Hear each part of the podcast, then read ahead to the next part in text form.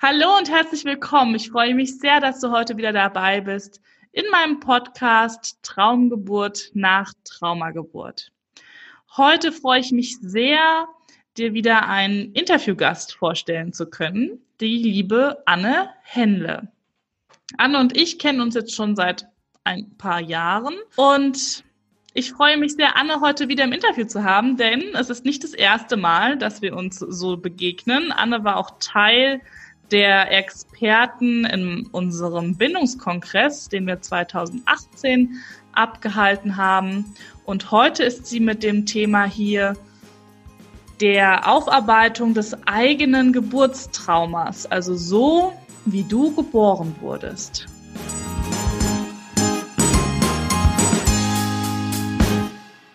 Hallo Anne, schön, dass du hier bist. Alle. Ja, und vielen lieben Dank für die Einladung, liebe Annabelle. Ja, sehr gerne. Stell dich gerne noch mal kurz vor. Ja, das ist gesagt. Ich bin Anne Hähnle, Mutter von zwei Kindern, zumindest zwei Erdenkindern und einem Sternenkind. Hm, da möchte ich dazu sagen, dass das Sternenkind ist ein verlorenes Zwillingskindchen von unserem kleineren Sohn. Genau, ich bin Heilpraktikerin, ich bin Physiotherapeutin, ich bin Osteopathin. Ich habe eine große Fachfortbildung gemacht im Bereich der Körperpsychotherapie. Ja, mein Schwerpunkt liegt in der Begleitung von Schwangeren, von Babys, von Kindern und auch eben von Erwachsenen in der Begleitung zurück in die eigene Schwangerschaft. Genau. Äh, das ist so der Schwerpunkt. Und warum ich das mache, warum das mein Hobby geworden ist, ist aus einer eigenen Erfahrung ge gewesen. Ich habe selber mit ähm, gut 20 Jahren durfte ich auf einem Seminar kennenlernen, was die Körperarbeit, wenn man sich zurückbegibt in die eigene Schwangerschaft, äh, was das mit sich bringt und was welche weitreichenden, tiefgehenden und heilenden Veränderungen möglich sind. Hm. Das hat mich so sehr fasziniert, dass ich gesagt habe, davon will ich verdammt nochmal mehr wissen. genau, und dann habe ich äh, viele, viele Fortbildungen gemacht und begleite inzwischen auch mit einer Kollegin wirklich Gruppen in die eigene Schwangerschaft, Geburt und frühe Kindheit zurück. Ja, du warst ja unter anderem auch in der Schweiz, gell, bei Franz Rengli. Genau, ich bin von Franz Rengli ausgebildet. Das ist einer meiner großen, großen Mentoren. Ein anderer ist Terence Dowling, bei dem ich sehr viel über diese Arbeit kennenlernen durfte. Und dann aber auch gewisse Osteopathen, äh, die mich da nochmal geprägt haben. Ich habe eine Studie geschrieben äh, im osteopathischen Bereich, was Geburtstrauma für Osteopathen bedeutet und das hat mich auch nochmal in meiner Denkweise verändert. Ja. ja. Wenn ähm, jetzt zum Beispiel Zuhörerinnen oder Zuhörer dabei sind, die sich jetzt ganz darunter vorstellen können, ne? also klar, dass man auf jeden Fall irgendwie geboren wurde und dass das vielleicht auch nicht optimal verlaufen ist, das können vielleicht auch viele nachvollziehen.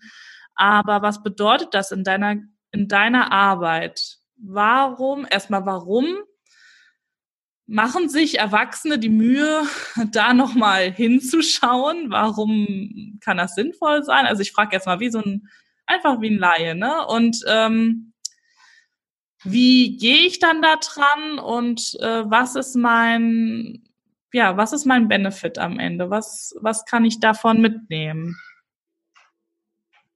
Ja, du kannst dir das so vorstellen, dass wir Menschen ja alle bestimmte Charakterzüge haben.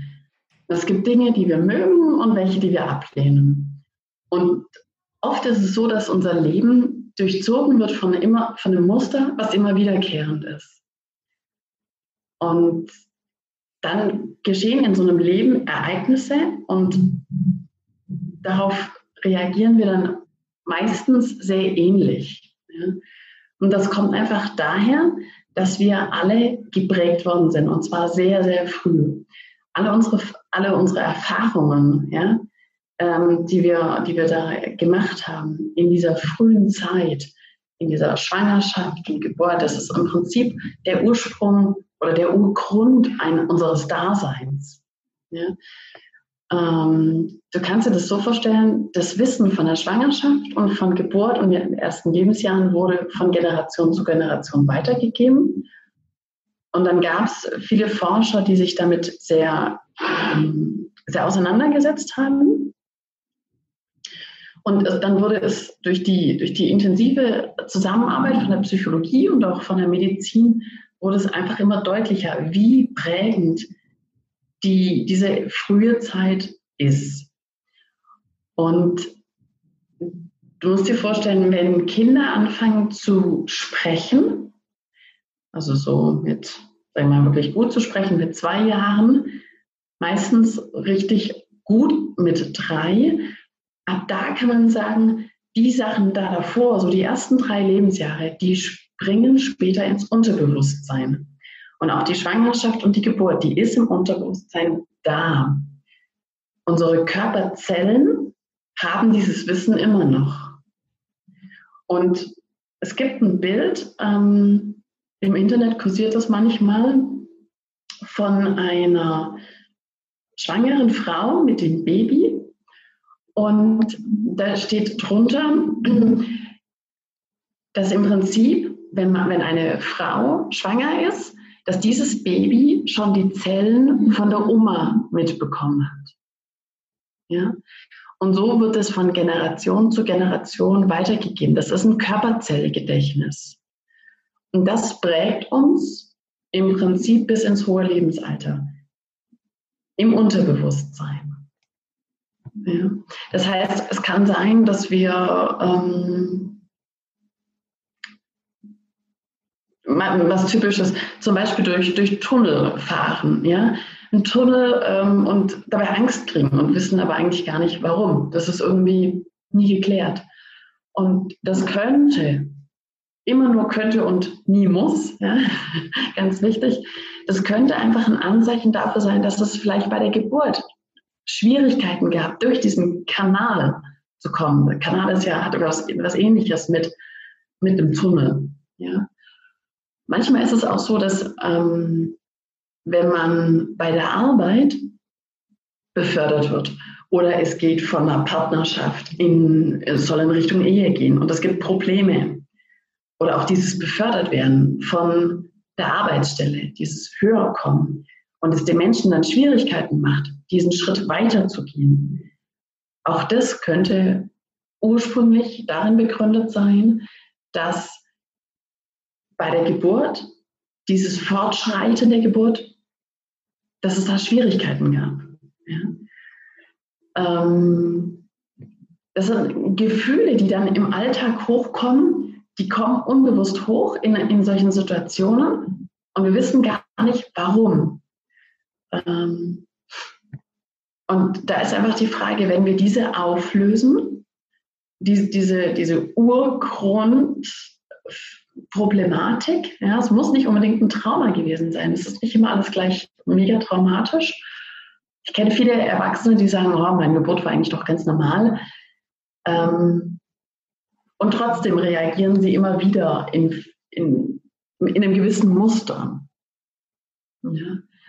Und ähm, ja, so ist es im Prinzip so, dass, dass wenn man das früher auflöst, die, die Muster, die wir dann ha hatten, dass die dann nicht mehr entstehen. Ja? Das heißt, ähm, zum Beispiel auch, wenn sich jemand immer nicht genug geliebt fühlt, dann kann das, auch hier wieder ein Kann, zum Beispiel, vielleicht hat sich die Mutter ganz am Anfang, als sie den Test gemacht hat oder gesagt bekommen hat vom, Frauen, vom Frauenarzt, Sie sind schwanger. Vielleicht gab es da einen kurzen Moment, wo sie Zweifel hatte, weil es einfach in der Lebenssituation nicht gepasst hat. Und es war nicht die sofortige Annahme. Ja? Und wenn wir dahin zurückgehen in einer Körperarbeit,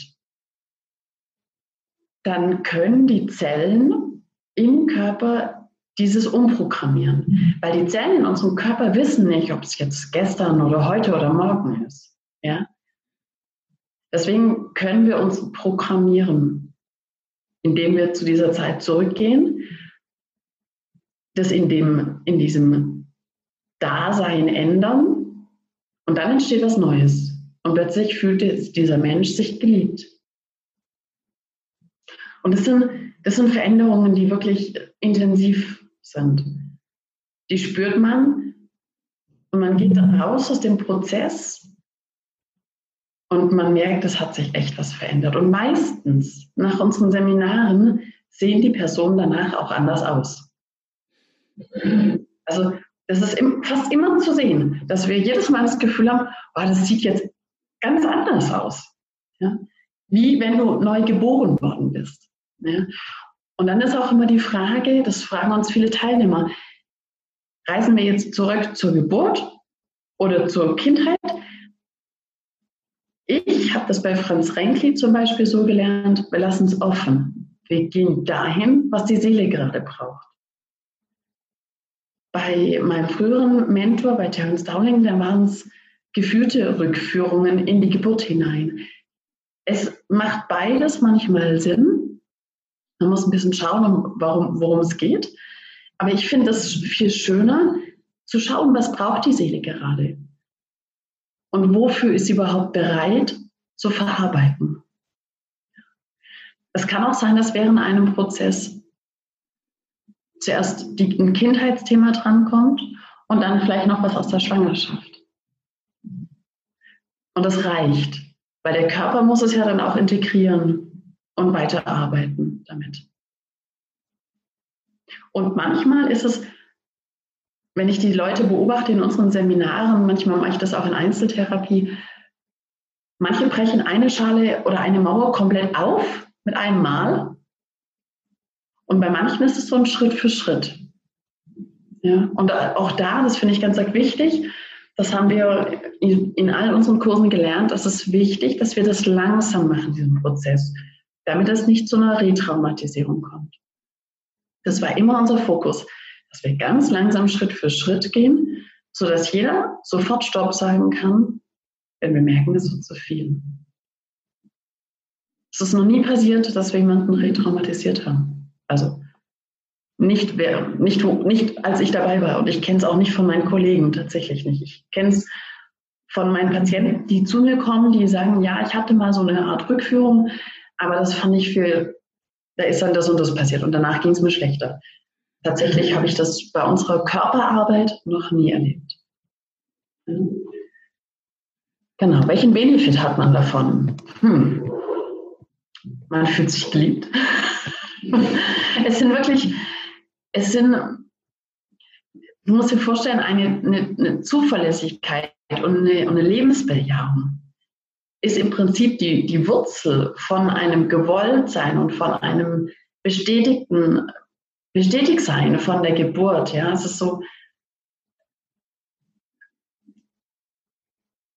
ein komplettes, eine, eine komplette Lebensbejahung im Prinzip. Ja, in allen Bereichen ein, ein Zurückholen von Must, von, von, von Schattenteilen, ja, von Anteilen, von Persönlichkeitsanteilen, die wir vielleicht abgespalten haben, weil sie einfach, weil es, nicht mehr ging. Ja. Es passiert manchmal im Leben, dass jemand ähm, Ereignis hat, wo es zu heftig geworden ist, wo grenzüberschreitend war. Und da werden sogenannte Persönlichkeitsanteile abgespalten. Und da, da geht es in unserer Arbeit auch darum, diese wieder zurückzuholen und zu integrieren, damit sich der, der Körper, der Mensch wieder in seinem, in seinem Dasein als ein Ganzes fühlt. Ja. Da finde ich es auch wichtig, weil, weil mir dieses Ganzsein gerade kommt. Ähm, es gibt viele, viele Erwachsene, die ein Zwillingskind verloren haben. Und die Mütter und die Väter in der Schwangerschaft und während der Geburt gar nichts davon wussten. Bei vielen jungen Eltern heutzutage wird das immer mehr aufgedeckt, weil die Untersuchungen viel früher sind oder weil es künstliche Befruchtungen sind. Aber auch das gab es früher schon. Und es wird immer deutlicher, wie viele Menschen das tatsächlich sind, die ein Zwillingskind verloren haben oder sogar Drillingskind. Und diese Menschen haben oft eine ganz tiefe Trauer in sich, eine ganz tiefe Ablehnung gegen die Welt, teilweise sogar Suizidgedanken, tiefe Depressionen, wollen eigentlich nicht, nicht leben und müssen es aber und sind oft damit beschäftigt, für zwei zu leben, für zwei zu arbeiten. Die kaufen manchmal auch ähm, Sachen doppelt und wollen von, wenn sie sich eine rote Hose kaufen, müssen sie zwei davon haben. Das ist wie so eine Art Ersatz. Und wenn dieses Thema, die, die fühlen sich wirklich auch, da gibt es zwei Möglichkeiten. Es gibt Zwillinge, die haben, die wollen fliehen, die haben Angst vor Nähe und es gibt die Zwillinge, die überlebten Zwillinge, die ganz viel Nähe brauchen. Ja, also es gibt Flucht und ganz viel Nähe. Und da sind Partnerschaften auch ganz, ganz schwierig in, in dem Erwachsenenalter, weil der Partner, egal wie, egal wie toll und wie, egal wie gut er ist, er ist nie gut genug, weil er nicht das geben kann, was, was das Zwillingskind, was der Zwillingsgeschwister eigentlich hätte geben können. Das finde ich auch einen ganz, ganz wichtigen Punkt, ähm, weil es, weil es viel, viel häufiger vorkommt, als man denkt. Die Zahlen sind im Moment unklar. Ich schreibe im Moment ein Buch für Eltern von alleingeborenen Zwillingen und ich recherchiere gerade über Zahlen. Es ist wirklich nicht einfach, ähm, das herauszufiltern. Man, also Experten sagen tatsächlich sogar jede dritte bis vierte Schwangerschaft. Das finde ich brutal viel. Ähm, aber es gibt da aktuell keine Studien. Ja, zumindest kenne ich keine guten. Wenn jemand das hört und Studien kennt, bitte her damit. ähm, ja, genau. Ich suche da in allen möglichen Bereichen zurzeit. Ja. Und den Eltern, denen das jetzt passiert, die vielleicht sogar wissen, dass sie ein Zwillingskind haben, was eigentlich zu zweit wäre oder vielleicht sogar zu dritt, da möchte ich wirklich dazu sagen, habt keine Angst, dem Kind es zu sagen. Das haben nämlich ganz viele. Das ist die größte Angst der Eltern. Und da möchte ich eins dazu sagen. Die Kinder wissen es schon. Es ist viel wichtiger, dass darüber gesprochen wird, und zwar offen. Egal wie alt das Kind ist. Es ist sorry, scheißegal, ob das Kind jetzt drei Monate ist oder sieben Jahre. Es ist ganz wichtig, mit dieser Offenheit umzugehen und vielleicht diesem Sternkind, diesem Zwillingskind einen Platz zu geben, einen Raum, ein, vielleicht irgendwo ein Bild.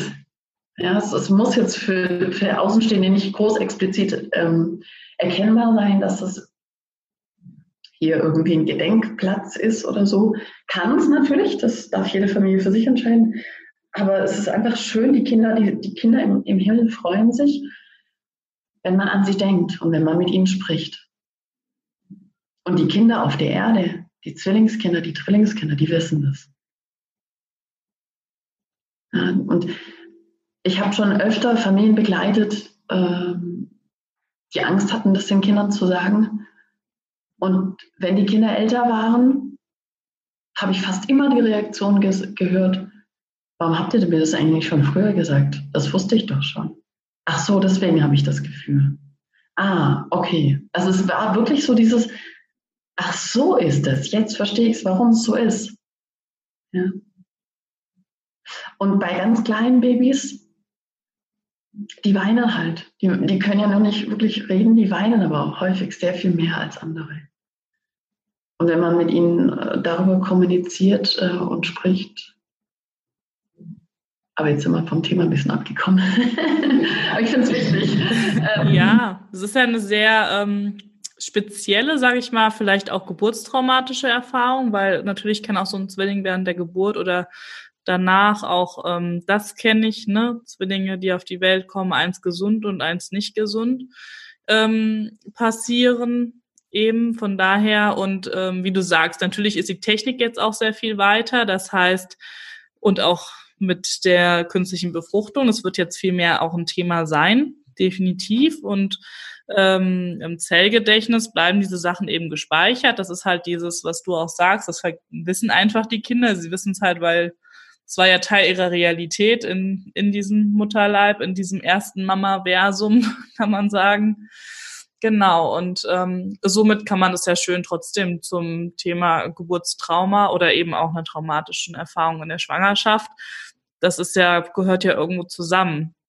Und ähm, jetzt wäre noch mal schön zu gucken, wenn jetzt ähm, eine, also was bedeutet jetzt, wenn ich zum Beispiel so geboren wurde, selber, ne, also vielleicht egal welche Form von Geburtstrauma, ob das jetzt eben mit ähm, dieser Zwillingsthematik oder aber eben auch ein Notkaiserschnitt oder was eben alles so sein kann, Sauglocke, Zange, keine Ahnung, eigene Mutter fast ver verblutet oder diese ganzen äh, Szenarien, die man sich ausmalen kann. Was bedeutet das denn aber jetzt für tatsächlich meine bevorstehende Geburt mit meinem Kind. Also weil man ja auch sagen kann, das macht vielleicht jetzt noch mal Sinn, dahin zu schauen, wie wurde ich geboren, bevor ich selber gebäre, aber warum eigentlich? Ja. ja.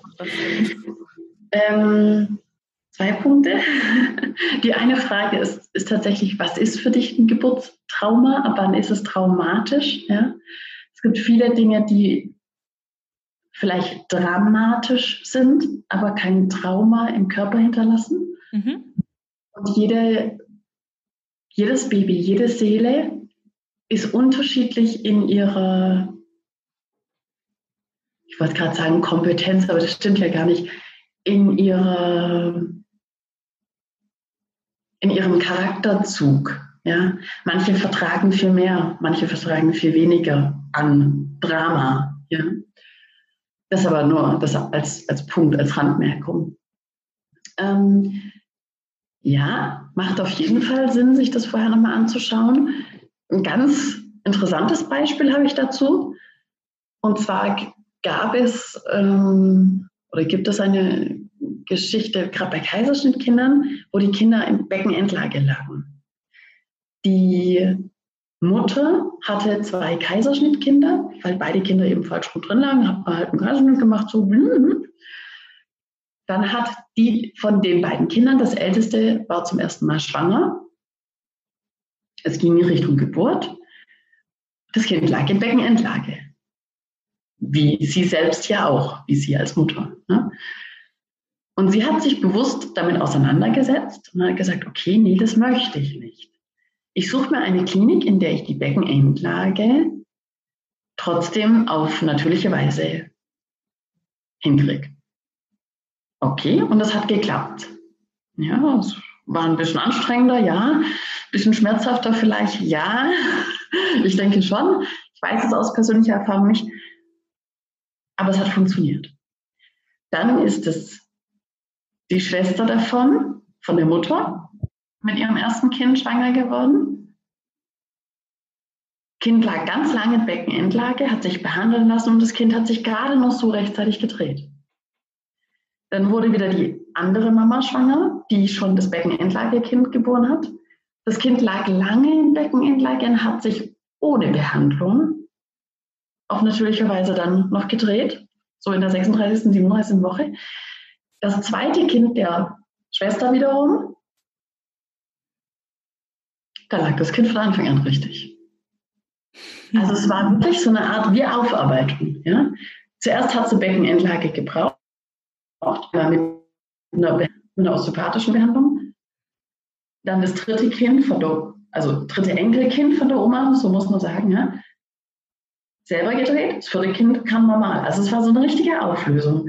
Und das, wenn man sich wirklich beschäftigt damit, zum einen mental mit Affirmationen, mit, mit Wissen anlesen, das ist der eine Punkt, ja, mentale Kraft. Die zweite ist natürlich, wenn man nicht weiß, was war, wenn man nicht weiß, wie die eigene Geburt war oder weiß, die war doof, da gab es Sachen und man weiß aber nicht weiter wie, dann wirklich das anschauen und das jetzt auflösen, weil die Zeit, in der wir als Mütter schwanger sind oder Kinder haben, kleine Kinder, die macht uns offen für die eigene Verletzlichkeit, die wir in dieser Zeit erlebt hatten. Das heißt, wir kommen auch viel schneller dahin zu diesem Punkt, wo es für uns kritisch war, können es viel schneller umpolen und können unseren Kindern damit ganz viel schenken. Und zwar, dass sie unsere Dramatik nicht mehr mittragen müssen. Weil Kinder tragen oft das, was die Eltern ähm, als Schatten haben ja? oder wo es ein Problem gibt. Ich kenne viele, viele Familien, wo zum Beispiel, wir machen auch Babytherapien. Ähm, also zum einen mit meiner Kollegin zusammen, andererseits aber auch mache ich es hier in der Praxis. Ähm, ich kenne viele Familien, wo die Babys geweint haben, geschrien haben, weil die Eltern, weil den Eltern irgendwann mal was passiert ist in ihrer frühen Kindheitsphase. Ja? Es gab zum Beispiel eine, ähm, eine Familie, an die ich mich gut erinnern kann. Da kam, da kamen Mama und Papa, kamen beide mit dem Kind. Das war, ich meine, neun Wochen war es. Und es hat geweint und geweint. Also wirklich richtig Schreikind. Sie wussten nicht mehr weiter. Und irgendwas hat mich, hat mich daran erinnert. Die Mutter hatte immer wieder gesagt, ja, wir sind doch alle da, wir sind doch alle da, ist doch alles gut. Und das hat mich irgendwie stutzig gemacht. Und wir sind dann später drauf gekommen, dass der Vater eine Schwester gehabt hätte und das Kind heißt jetzt so, wie die Schwester gelebt mhm. hätte. Gänse. Und als das aufge als, äh, in dem Moment, als er es gesagt hat, hat das Kind aufgehört zu schreien. Ja, ich habe noch ein bisschen mit dem Körper gearbeitet dann, aber es war okay. Und die, die Eltern kamen dann nach drei, vier Wochen nochmal. Ähm, aber es war im Prinzip wie ausgewechselt. Ja? Und deswegen ist es so ein ganz großer Benefit, wenn man wenn man sich jetzt mit der eigenen Geschichte nochmal die, die anschaut, zum einen für sich als Mutter, weil wir dann in unserer Verletzlichkeit viele Themen bearbeiten können und gleichzeitig es leichter machen für unsere Kinder. Und vermutlich auch, also wenn wir jetzt wirklich, sagen wir mal, kurz vor der Geburt sind, wenn es ein Geburtstrauma gab bei uns selber, und wir lösen es auf, wird das vermutlich nicht mehr passieren bei unserem Kind. Ja, das, was ich vorher gesagt habe mit dem Kaiserschnitt, mit dem Beckenendlage. Ne? Ja. Ja, das war eigentlich ein sehr schöner Abschluss, auf jeden oh, Fall. Dachte ich auch gerade. ja, super. Also ja, ich werde dafür noch mal, also für mich noch mal auf jeden Fall das Wort äh, Drama mitnehmen. Das fand ich super passend. Ich sage ja immer diesen Spruch, den finde ich so schön, äh, was für einen ein Trauma ist für einen anderen ein schlechter Tag. also. Genau so ist es aber, ja. Ja, das ist ja wirklich das persönliche Erleben am Ende, was zählt und das ist für jeden ganz unterschiedlich. Aber so auch einfach zu sagen, ja, es gibt auch einfach mal viel Drama und das heißt nicht, dass man ein Trauma hat, das ist auch ein schönes Wortspiel. Genau. ja, sehr passend. Ja, ich bedanke mich ganz herzlich, Anne, dass du dir jetzt die Zeit genommen hast und ähm, dein Wissen hier mit uns teilst. Und wer mehr von Anne wissen möchte, wir stellen natürlich alles äh, wieder hier in die Bio und ähm, verlinken und ihr findet sie aber auch in den einschlägigen Social Netzwerk Portalen oder wo findet man genau. Man findet mich, ja, ja. Ich bin googlebar. Ja, wunderbar. Dann würde ich sagen, wir verabschieden uns. Ja, danke an, an euch alle und allen, die jetzt vor der Geburt stehen. Alles Gute für euch. Habt eine gute Zeit. Ja, und wir hören uns auf jeden Fall demnächst wieder. Macht's gut und bis bald. Ciao.